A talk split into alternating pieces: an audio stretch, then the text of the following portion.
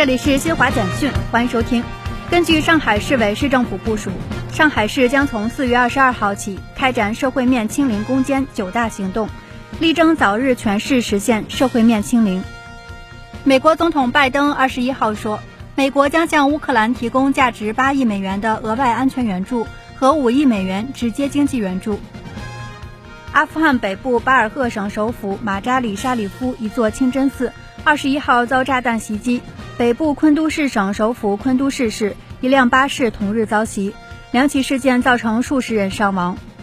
世界卫生组织二十一号公布的最新数据显示，截至欧洲中部时间二十一号十八点十九分，北京时间二十二号零点十九分，全球新冠确诊病例较前一日增加八十四万七千五百九十五例，达到五亿零五百零三万五千一百八十五例，死亡病例增加两千三百八十三例。达到六百二十一万零七百一十九例